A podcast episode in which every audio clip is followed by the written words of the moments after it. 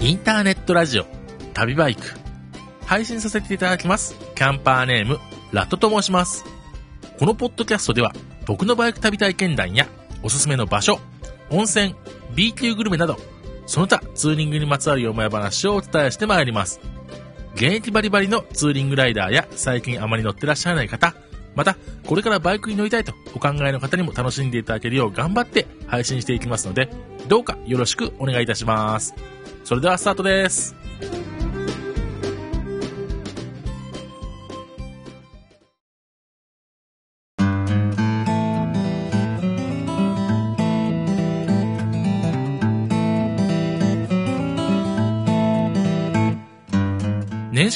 ちょっと凝ってることがありまして、まあこれは何かと言いますと、えー海外のですね、アウトドアショップの、えーウェブサーフィングと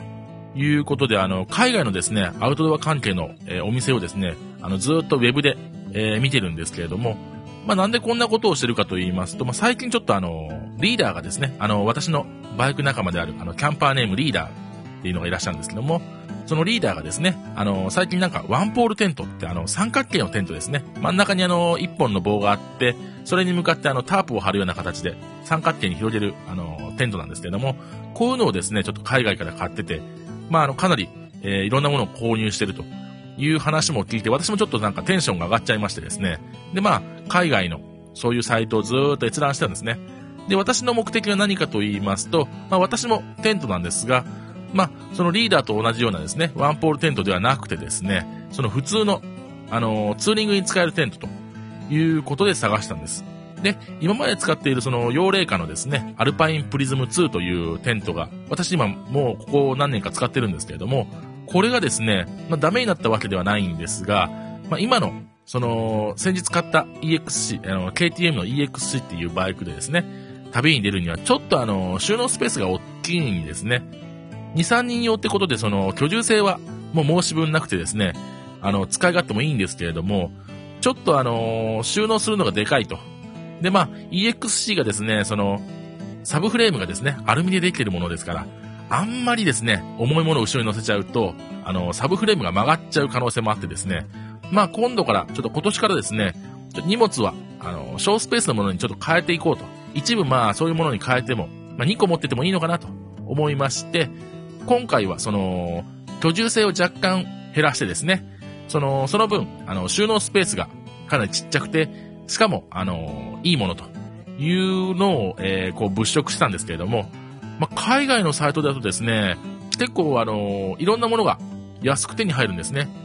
ま、日本国内で買おうとしますと、ま、手に入るのがですね、あんまりないですし、また海外のですね、MSR とか、そういうメーカーのものを買おうとすると結構日本に入っていくとき高くなってしまうと。日本の代理店通してますんで、ちょっと高いんですけれども、まあそういうのを省いてですね、あの向こうから直接買えば、えーかなり安いんで、まあそういうのも見越してちょっといろんなものを物色したんですけども、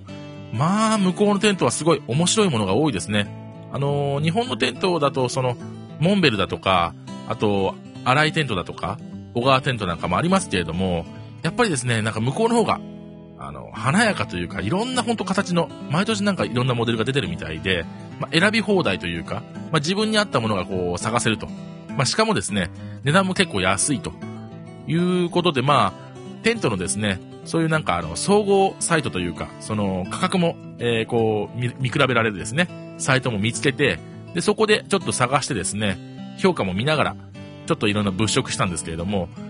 その中で、あの、私のですね、これいいんじゃないかと思ったテントが、MSR の幅幅 HP というテントなんですよ。で、まあ、これ何がいいかと言いますと、これがですね、あの、ワンポールのドームテントなんですね。一本でそのドーム型のテントにしてて、そこからちょっとあの、脇にですね、何本か、あの、ポールが出て、ドーム型を形成するんですけども、そのドームを形成するにあたってはですね、中の居住性を良くするために、その、ギリギリまで切り立ってるような形にして、その中のあの、居住性をかなり良くしてるんですけれども、まあ、これを見るとですね、やっぱりあの、居住性はまあそれなり、で、さらに前室とかの、えースペースもそれなりに確保されてて、特筆すべきはやっぱりすごい小スペースなんですね。すごい畳むとちっちゃいんですよ。で、軽いということで、まあこれいいんじゃないかなとで、しかもですね、そのフレームを組んだ骨組みを見るとですね、こうまたマテリアル系が好きな人にはたまらないような、なんかこう、お、すげえかっこいいな、このテントみたいな、その作りなんですよね。で、評価もですね、かなり良くて、いろんなあの、賞も取ってるみたいでして、まあ、これにしようかなと思ったんですけれども、実はですね、このテントのこの幅幅 HP というのはですね、リーダーがですね、去年、あの、海外通販で買って今使ってるやつなんですよ。で、まあ、一緒のものでもいいかなと思ってはいたんですけども、せっかくであれば、まあ、違うものをちょっと選びたいなと思って、そこはまあちょっとあえてですね、外して、で、まあ、その他のものをずっと探したんですね。でもまあ、あの、幅幅 HP がちょっと頭の中に入っちゃうと、どうしてもそれと、もう比べちゃうということになるんですけれども、まあ一つでもそれよりも何か特徴のあるものを探したいなと思って、次にですね、見つけたのが、えー、マーモットという会社の、えー、ゾンダというテントなんです。で、これもですね、ワンポールテントでして、幅幅 HP よりもですね、ちょっと重いんですけれども、まあ、表記上のその収納サイズは、幅幅 HP よりもちっちゃいと。いうことで、しかもですね、その今使っている私の幼霊化のテントと比べるとですね、まあ、3分の2にくらいにまでなるんじゃないかなという大きさなんですね。で、居住性もなかなか良さそうだということで、これをですね、買ったんです。で、これがですね、しかも187ドルという、この、格安その3割引きかなんかだったんですけども、まあ、安いですよね。で、ただですね、このサイトをずっと見ていくと、シッピング、その送料がですね、59ドルと、ちょっと他のサイトよりもその送料が高いんですね。まあ、大体、アメリカからのシッピングだと20ドル、あ、30ドルとか40ドルぐらいなんですけども、59ドルってことですか、まあ6000円ぐらいですね。ちょっとそのシッピングが高いなと思ってで、じゃあ他のものも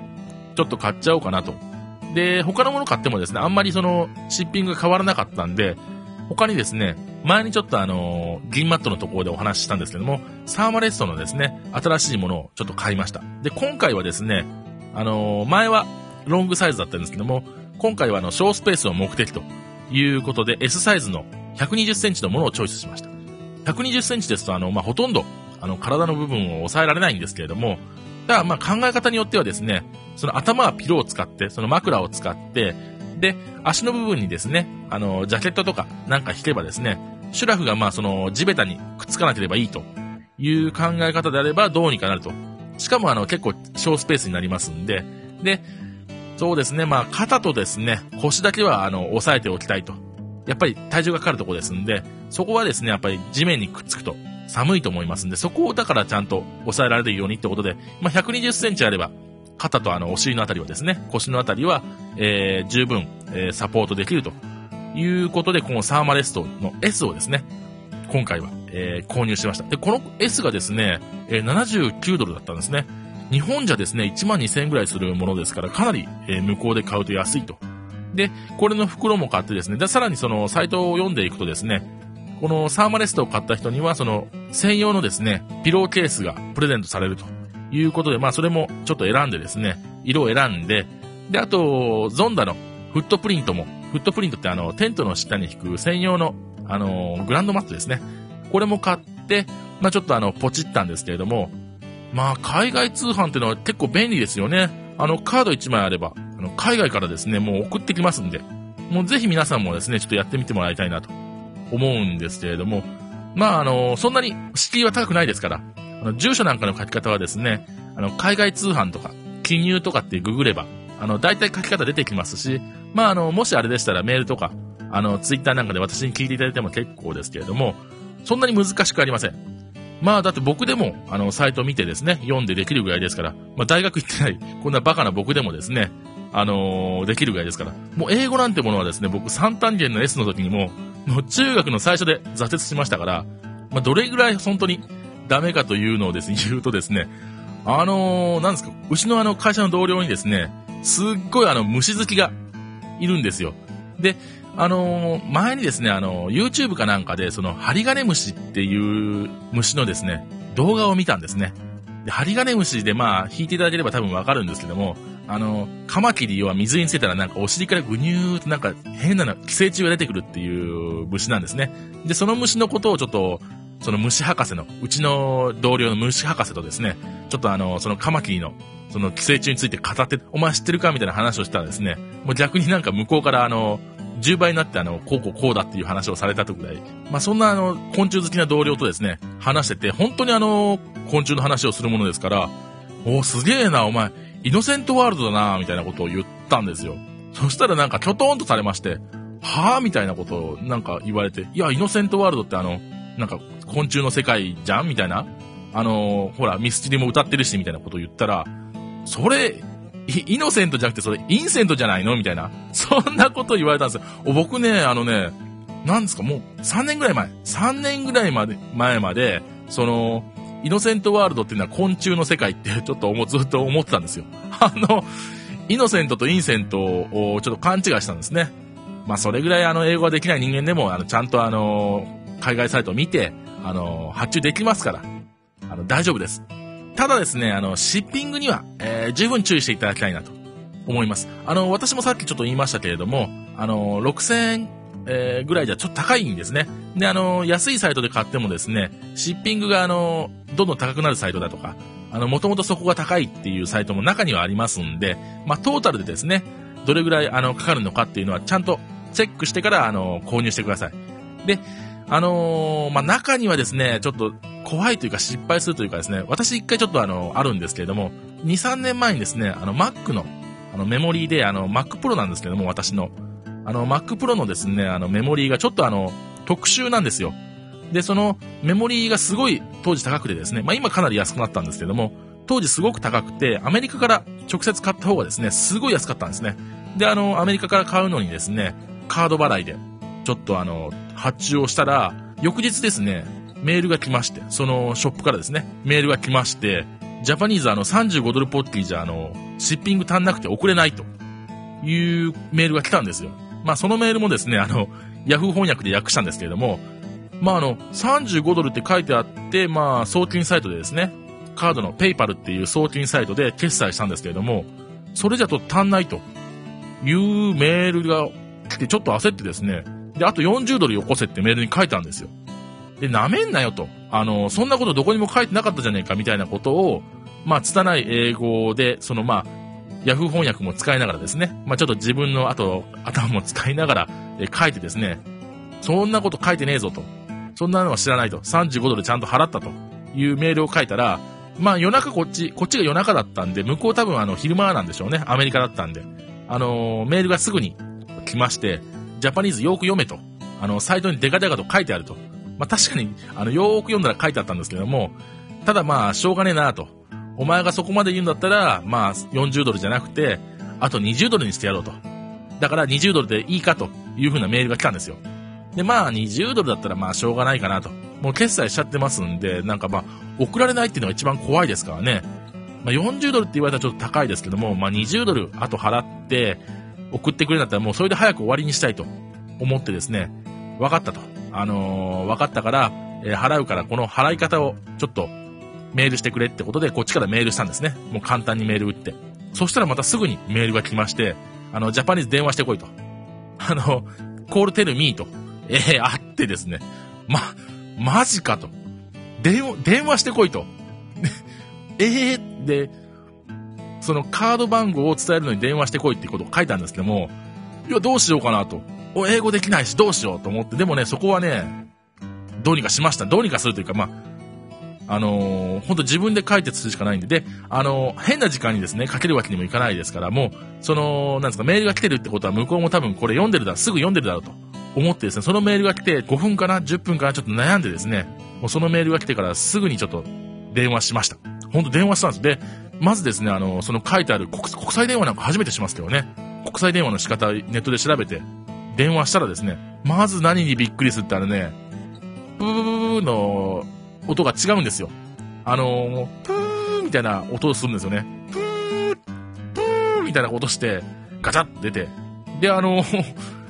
My name is 伊藤と、I am Japanese, クレジットカード OK? って聞いたら、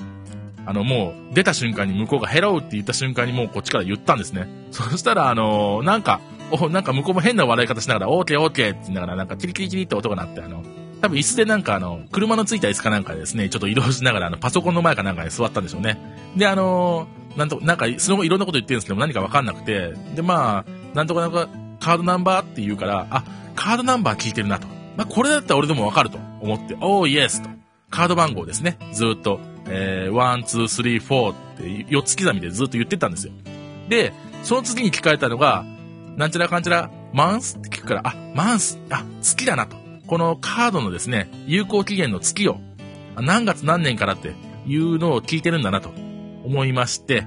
で、えー、まあ私のカードに10って書いてあったんで、えー、10ってことは10月だよなと。ただ10月がですね、すぐに頭に出てこなかったんですよ、この時に。もう焦ってますからね。もう手の汗なんかびっしりですからね。それで、あのー、マンスって聞かれたもんですから、えー、10マンスと。自信を持ってですね、10マンスって答えたら、ファッと聞かれて、え、あ、やっぱりダメだと。で、何、何センバーだっけなと。えー、ディッセンバーか、November だか、えー、 October だか、どれだったかなってもうすぐ出てこなくてですね、どれか合ってんだろうなとは思ったんですけども、すぐに October が出てこなくてですね、本当に。で、まあ、えー、just a moment って言って、あの、ヤフーであの、ちょっと調べてですね、 oh yes、October って答えたら、 oh yes、yes と。でもですね、なんかあの、 ten month って聞かれてんだから、 ten month って言ったら通じそうなもんですけどね。あの、会社であの、帰国子女の人間に言ったらですね、あの、爆笑されて、いや、通じませんって言われちゃいましたけども、あの、月ぐらいは覚えてくださいって言われちゃいましたけども、まあでもですね、その後、いろんなあの、そのカードの番号を言いながらですね、あの、全部言い終わったら、最後にあの、向こうがなんかすごいいろんなこと言ってんですよ。で、知り上がりでなんかあの、聞いてね、多分疑問系だろうなと。で、なんとなくですけども、あの、YouTube ビッグお前が頼んだのはこれだなと。お前が頼んだメモリーはこれで合ってるなと。で、数がこれだなってことを多分聞いてると思うんですよ。ただもう、全く、こう、ニュアンスでしかわかんないんで、もう、自信を持って全てですね、イエスイエスと全てについてですね、イエスと答えながらですね、最後まで言ったら、OK, good night って言ってくれたんですね。だあ、終わったと。これで終わりだと思って、Yes, good night, thank you って言ってガシャッと切ったんですよ。で、もう切った後なんかすごいテンション変に上がっちゃってですね。なんかなかなか寝れなかったんですけども、まあそんなあの、英会話全くできない人間でもどうにかなりますんで、あの、カード番号を言えればですね、あの、あと、月ぐらいは、あの、月の英語ぐらいは、まあ、わかるようにと、1月から12月まで言えるようにしてから、まあ、電話すればですね、あの、全然問題ないですから。海外通販なんかも、一つも怖くないですからね。あの、皆さんもぜひね、あの、チャレンジしていただきたいと思います。また、あの、テント来ましたら、あの、インプレとか、えー、含めてですね、ちょっとお話もしたいなと思いますんで、またそれも、あの、お楽しみということでお願いいたします。えー、それではここで、えー、ツーリングソングのご紹介です。えー、キャンパーネーム、きりまるさんからのリクエストで、えー、ザ・ミシェルガン・エレファントの GT400 です。どうぞ。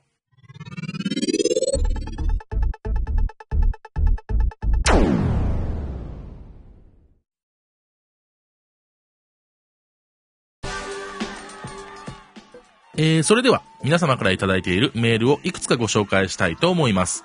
まあ一番最初の初めてのですね、こういうご紹介ですんで、まあその中においては、やはりこの人を筆頭にしなければならないだろうと思いまして、えー、この方から、えー、ご紹介したいと思います。えー、キャンパーネームショットガンさん、えー、オーストラリア情報ということでいいております。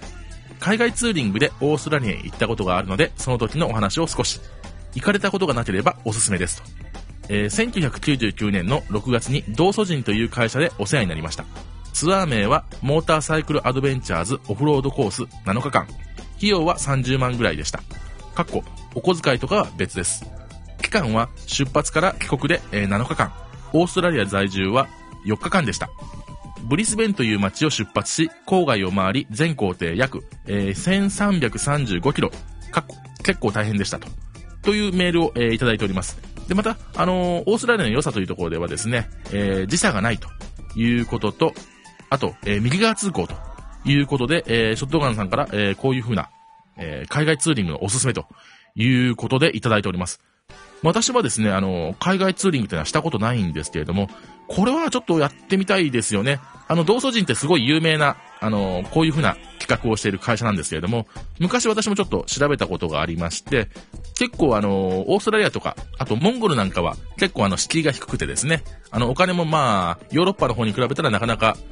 まあ、お安くといっても30万ぐらいやっぱりかかるんでしょうけれども、えー、いけるというふうなことで私聞いております。で、まあ、私のですね、バイク仲間で言いますと、前に、あの、メットの中で、ヤマトをずっと歌っているということで紹介した、えー、ムーさんというのがいるんですけども、ムーさんはですね、あの、5大陸をですね、制覇してるんですね。で、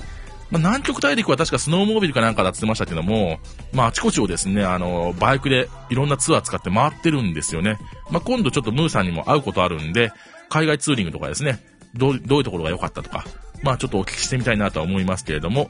でもいいですね、ショットガンさん。こういうのね、なんかね、あの情報、私も知らない情報ですんで、また、ショットガンさん、あの、いろんな、えー、情報をくださってますんで、また、おいおいですね、いろんなところで出していけたらかなというふうに考えておりますので、これからも、あの、ショットガンさんよろしくお願いしますと。で、ショットガンさんからですね、オーストラリア情報ということで、こういただいてますけれども、実はですね、それと同じ日にですね、えー、キャンパーネームジョジョさんという方から、えー、メールをいただいております。昨年の11月に旅バイクを見つけてから、えー、いつも楽しく聞かせていただいております。ありがとうございます。今、オーストラリアに住んでいて、夕食後の散歩で旅バイクを聞くのが日課となっておりますと。え地球の裏側から、えー、ラット様のラジオの更新を楽しみにしているものですと。いやー、オーストラリアですよ。本当にすごいですよね。ついにうちのあの旅バイクもワールドワイドになってきたなと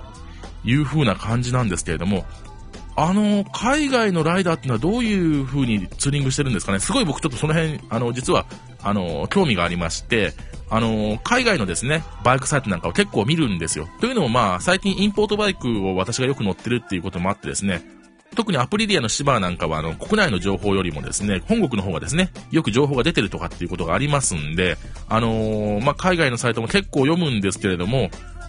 何ですかね、日本と違って、その、テントを持ってツーリングしてるだとか、あとまあ、その、レーサーレプリカ的なもので、その、遠くに旅するみたいなのがあんまり出てないんですよね。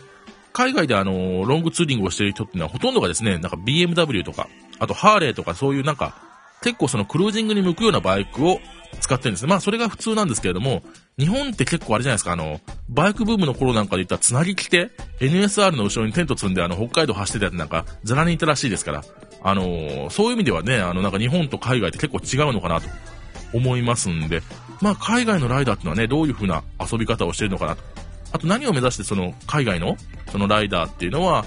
ツーリングしてるんですかね。まあ僕なんかは日本でこのツーリングするにあたってはですね、大体まあ若い頃は、その岬だとか、あの、地形の先っぽですよね。あの、宗谷だとか、あと、佐多岬だとか、そういう風ななんかあの、一番先を目指して走ってましたし、まあそれが終わった最近ではもう、あの、温泉ですね。温泉だとか、あとまあ、B 級グルメ的な、ここの食べ物が食べたいとか、ということでまあ走ってますけれども、昔何かの雑誌で読んだのはですね、あの、ヨーロッパの方かなちょっとわからない、もう忘れちゃったんですけれども、そのなんか峠のですね、あの、海外だと峠のその途中にですね、そのライダーズバーっていうのがあってですね、で、そこに結構ライダーさんが集まると。まあコミュニティになってるんでしょうね。で、まあライダーズバーに行って、ちょっとクピってやって帰るっていうのを読んだことがあるんですけども、まあそれ飲酒運転じゃねえかよって、まあ思うんですけどね。今はもうそんなことないのかもしれませんけれども、なんかそういう記事を昔何かで読んだことがあるんですけどね。まあ、クピッと飲むというと、その、寺崎組なんて、あの、寺崎努なんかは、あの、昔雑誌の雑誌の企画とかですよ、あの、なんですかね、林道の上まで行って、山のてっぺんであの、ちょっとクピッとやって、で、林道の途中で、まあ、テントを張って、あの、帰るみたいなツーリングを、特集とか、あの、雑誌で取り上げてましたけども、ま、昔はね、ほんと自由ですよね。あの、山頂でクピってやるのをちょっとね、あの、乗せちゃってますからね。あの、まあ、寺崎努の、その、スタイルが悪いって言ってるわけないですよ。まあ、その、飲む量にもよりますから、あのー、まあ、なんなんでしょうけれども、今じゃちょっとできない企画ですよね。こんな雑誌でこんな、あのー、山頂で飲んでますなんていうのは、多分出せないですよね。まあ、あの、寺崎努が僕は嫌いとかじゃなくてですね、まあ、どちらかというと僕はあの、カソリ派なんで、あの、カソリさんをちょっと応援してる部分があるんで、ちょっとですね、まあ、寺崎努かカソリさんかといえば、カソリさんよりかなということなんですね。まあ、そんな話はどうでもいいんですけれども、あの、ジョジョさんもですね、海外のライダーがどういう風な感じであの、走ってらっしゃるとかですね、またあの、どんなの乗ってるとか、情報がありましたらね、またちょっとお願いしたいな、という風に思います。で、続きまして、えー、DSK さんからいただきましたメールです。えー、ラットさんはじめまして。僕は今大学生なんですが、えー、ホンダのクレアスクーピーに乗っています。それがきっかけで、えー、もっと速く走りたいと思い、えー、川崎の 250TR を手に入れるため、一生懸命バイトに励んでいます。まだ、中面も持っていない状態ですが、ラットさんは 250TR にどのような印象をお持ちでしょうか？できれば旅バイク内で特集してほしいですと。これからも体調事故に気をつけて頑張ってくださいと。250TR ですか。いいですね。あの多分これ川崎のスカチューンのベースとなるようなバイクとして出された、えー、ものだと思うんですけれども、まああの流れとしては TW がそのスカチューンで流行って、で、それに対抗してホンダが FTR、あのトラッカーイメージで出して、で、えー、鈴木がグラスドラッカーを出して、最終段階として、えー、川崎が、えー、そのスカチューンのベースとして TR を出したという風なバイクだと思うんですけれども、エンジンといたしましては、エストレアのエンジンですし、定評のあるエンジンですから、まあ、壊れることなんかもないですし、またあの、使い勝手も良くてですね、外装がプラスチックですから、あの、ちょっと転んだぐらいでは、あの、安く、あの、直せますんで、とってもいいバイクだと思うんですね。で、これをどういう風にですね、まあ、改、まあ、改造するかどうかは別なんですけども、僕としてはまこれをですね、あのー、ヴィンテージオフ風に、ヴィンテージのその古い昔のオフロード系のあのスクランブラーみたいな感じですね。あんな感じに仕上げたら結構かっこいいんじゃないかなとは思うんですけれども、まあ、スカチューンも流行らないですからね。あの、TW がスカチューンで一時期すごい流行りましたけれども、まあ、の TW の売れ方っていうのもすごいですよね。あの出た時なんかはその TW のイメージってなんかすごい古臭いというかおっさんっぽいバイクで、なんかあのー、なんでこんなの出したんだろうみたいな。ヤマハなんでこんなの出したんだろうみたいな感じでしたけども、まあ、他のイメージといったら、あのー、フーマプラスワンの風間さんですね。冒険家の風間さんが、あのー、南極大陸かなんか北極大陸かなんかを、えー、TW で制覇したとか。まあ、あんなイメージしかなかったのが、あのー、なんか最終的にはスカチューンということで、キムタクが乗ってあの、またブレイクするっていうね、あんなブレイクの仕方もあるんだなというふうな、まあ、バイクですけれども、まあ、TR ですね。TR、そうですね。僕、これ出た時にはですね、すごい、あの、これはあの、スカチューンとか、まあ、このトラッカーの中でも、ちょっと一番いいかなという風なデザインでした。で、まあ、先ほども言いましたように、あのー、スクランブラー風にですね、仕上げられたらちょっとかっこいいのかなと思うんですけど、まあ、そういう風なパーツが出てるかどうかはちょっとわかりませんけれども、あのー、最初のバイクとして選ぶのにですね、間違った選択ではないと思います。その他に、まあ、あの、おすすめするというか、こういうのもどうですかみたいな感じでいっぱい言っていきますと、まあ、旅バイク的に言えばですね、あの、セローですか。あの、250セローじゃなくてですね、225のあの、前の旧セローってやつですね。前のモデルチェンジする前のセローの最終型なんかも結構、あれいいんですよね。あの、何がいいかと言いますと、その、225のセローのその最終型はですね、確かあの、アルミメッキシリンダーとですね、あと鍛造ピストンがついてるんですよ。さらにあの、スポークタイヤのくせにですね、チューブレスタイヤ履けるんですよね、あれね。で、あの、積載性だとか、タンク容量だとかも、まあ、あの、TR なんかよりも、ちょっと上行ってると思いますんで、あと、走破性なんかもすごいですからね。まあ、いろんなところに旅したいなと。で、そこでちょっと面白く遊んでみたいなとかってなれば、まあ、セローなんかも、セロー225の方ですね。前のセローなんかも結構いいのかななんて思います。その他メールの中に書かれてます、 more power を求めてというところで言いますと、まあ、あとは、スーパーシェルパですか？250スーパーシェルパですけども、こういうのもいいかもしれません。あの、カワサキの戦うフォーストの KLX のエンジンを空冷にして乗せてるんですけれども、このエンジンもですね、なかなか面白かったですね。あの、ただ、結構あの、KLX というか、まあ、シェルパのエンジンってあの、高回転型ですんで、まあ、初心者で初めての方がガンガン乗るには、シェルパはちょっと、シェルパよりもむしろあの、セロの方が乗りやすいかもしれませんね。で、その他、もっとモアパワーを求めてとなれば、えー、もうないですけども、あの、XR250。あの XR250 って本当に速いですからね、あれね。まあ、高速道路では100キロぐらいしか出ないでしょうけれども、どこを走るにしても、あのー、高レベルな、あの、走りを実現させてくれますからね。あのー、すごいどこ走っても減速せずに、あの、軽いですから、減速せずにどんどん抜けていけるという風なバイクですんで、あの辺もちょっと見ていただけたらなと思います。まあ、あの、僕が進めてる中ほとんどこれ、あの、短気筒エンジンばっかりなんですけれども、まあ僕が思うにですけれども、あの 250cc、そのクォーターバイクで言うと、4発よりも、えー、短気筒とか、あの V 型の方が多分面白いと思うんですね。というのはですね、鼓動感だとか、あとその、パワーの出方なんかもですね、クォーターであれば、まあ短気筒ぐらいがベストかなという風に考えてます。あの、かの有名なあの、ポップ吉村もですね、あの、400cc 程度であれば、2気筒ぐらいで十分だみたいなことを言ってますからね。あの、まあ、高性能でとか、スペックを求めれば4発になるんですけれども、まあ、あの、バイクを楽しみたいとか、まあ、初めて乗るバイクだとかであれば、短気筒の方がいいのかな、というふうに考えてます。まあ、いずれにしても言えることはですね、あの、一度、あの、試乗をしてみることですね。あの、試乗をしてみて、あ、これすごいとか、あの、これ、本当にあの、自分に合ってるというのはですね、あの、本当に乗ってみれば一発でピンときますんで、できる限り試乗して、まあ、選んでいただきたいなと思います。まあ、この選んでる、バイクをこの選んでる時っていうのが一番楽しいですからね。あの、バイヤーズガイドとか見ながらですね、これもいいとかあれもいいとかっていう、このちょっと調べるとき、これが多分一番楽しいですから。まあ、あの、じっくり楽しんでですね、で、免許を取って、バイクライフを、あの、楽しんでいただきたいな、というふうに思います。で、次のメールですけれども、えー、キャンパーネーム、空豆おさんから、えー、いただきました。どうもありがとうございます。えいつも楽しく聞かせていただいております。昨年末に16年ぶりにバイクにカムバックいたしました空豆と申します。かつては自分も長距離をキャンプしながらツーリングをしていたのですが、久しぶりに、えー、バイクに乗ってちょっと困っていることがあります。えー、それはお尻が痛くなることです。現在は川崎のシェルパに乗っているのですが、オフ車にしては比較的広めのシートのバイクなのですが、えー、それでも50キロも走ると痛くなってしまいます。ラット様は、えー、DR400 などの、えー、細身のオフ車に乗られてかなりの長距離を走っていらっしゃるようですが、えー、お尻は大丈夫ですか？えちゃんとニーグリップをするとか、え時々お尻を浮かすとか、ちゃんと休憩を取るなどの、え対策は分かっているのですが、ラット様の、え何かスペシャルな工夫などをご存知でしたら、教えていただきたいと思います。ということで、このケツが痛いと。あのこれをですね、小畜梅で、えー、説明いたしますと、まず、えー、松ですね。豪華に、松レベルで、えー、対策をしようというのであればですね、やっぱり野口微装とかのですね、あの、カスタムシートですね。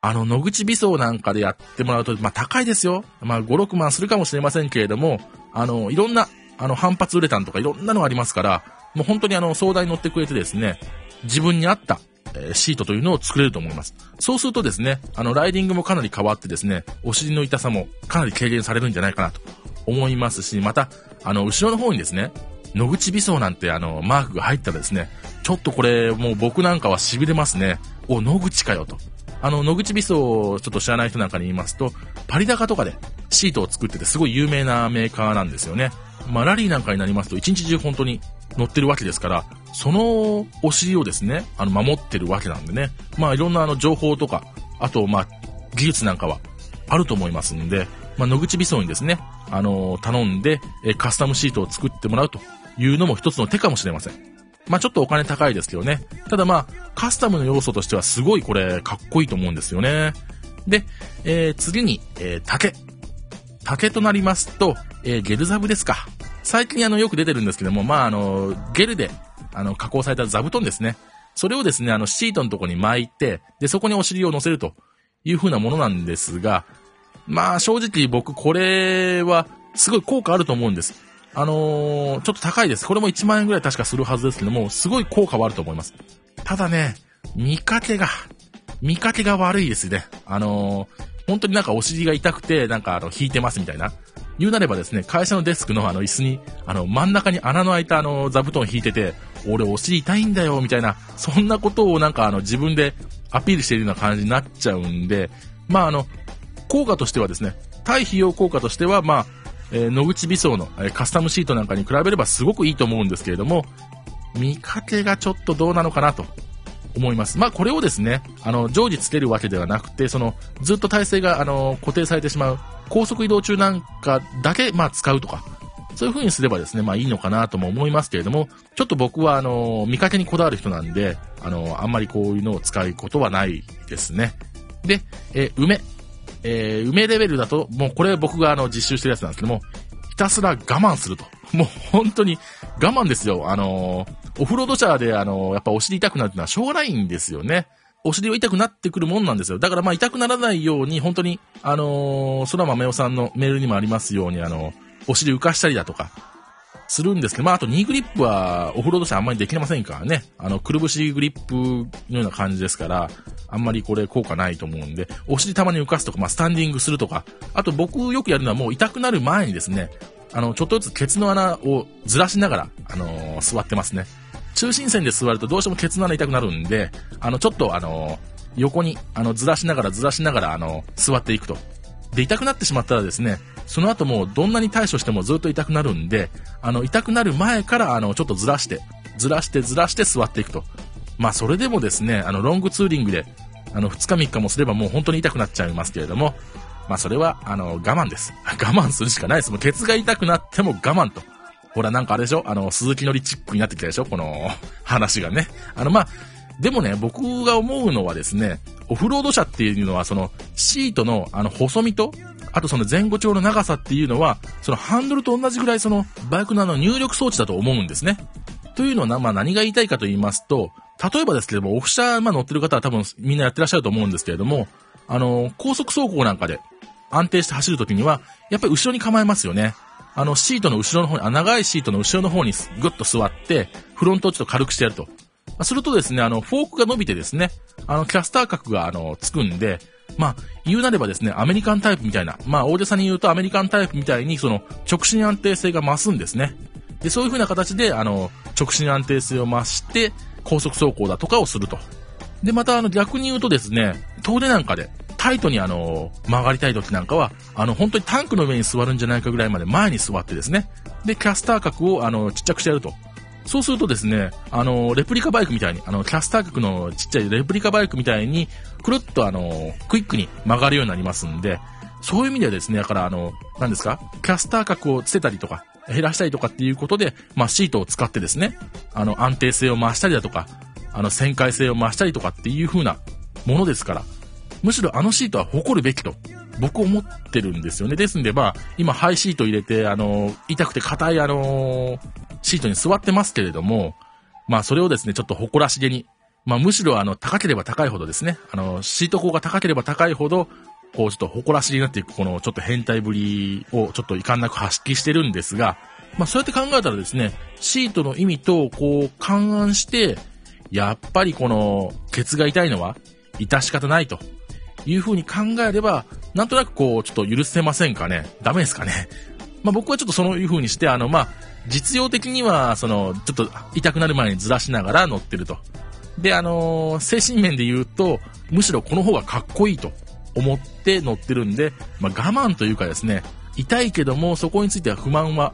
えー、ないというかもうなくなってしまったって感じですね。まああんまりあのー、参考になるかどうかわかりませんけれども、えー、ぜひですね、お金があったらですね、あの、野口美装とかに出してみていただきたいなと。で、またインフレとかいただけたら、えー、嬉しいなと思います。僕も一回はね、あの、野口美装に出してですね、あの、シートの前に使うあの、パスケースとかですね、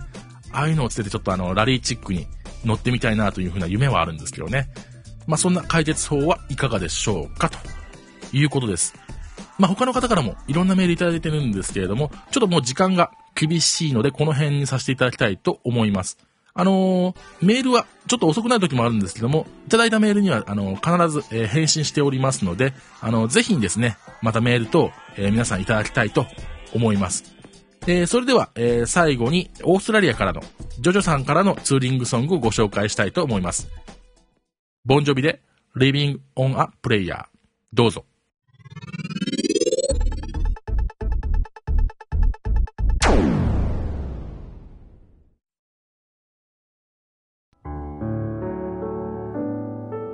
エンディング。ちょっと素敵なお話になってしまうんですけれども、えー、今回、えー、私のバイク仲間ということでお話ししましたムーさん。えー、ムーさんからですね、あの、1月に、え結婚しますというおはがきをいただきまして、で、まあちょっとここで一言、あの、ムーさんにお祝いを言いたいなと思います。ムーさん本当にあのご結婚おめでとうございます。またあの、キャンプとかですね、私の方で企画いたしますので、その時にはですね、奥さんと一緒に、え来ていただきたいなと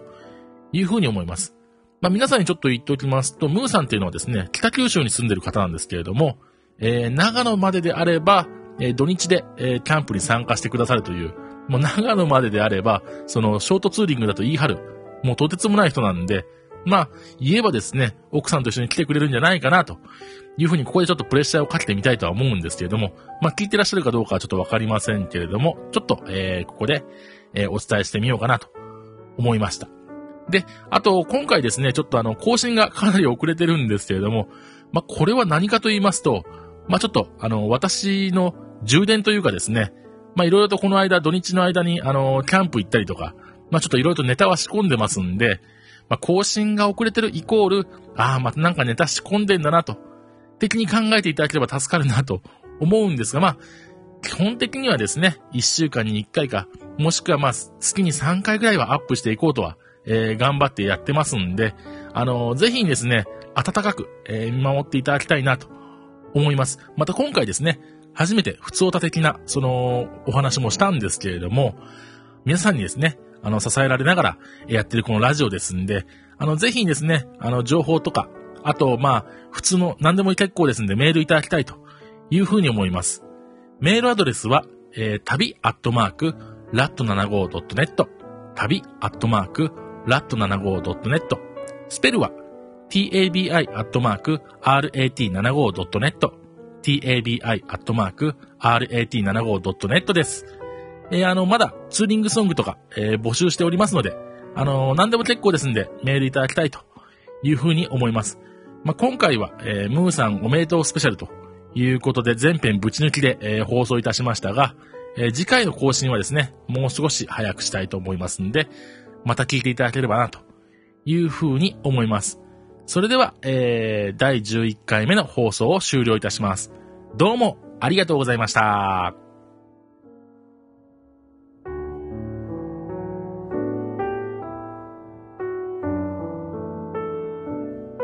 ライダーの平和を願ってピースサイン。ピースサイン促進委員会がお送りいたしました。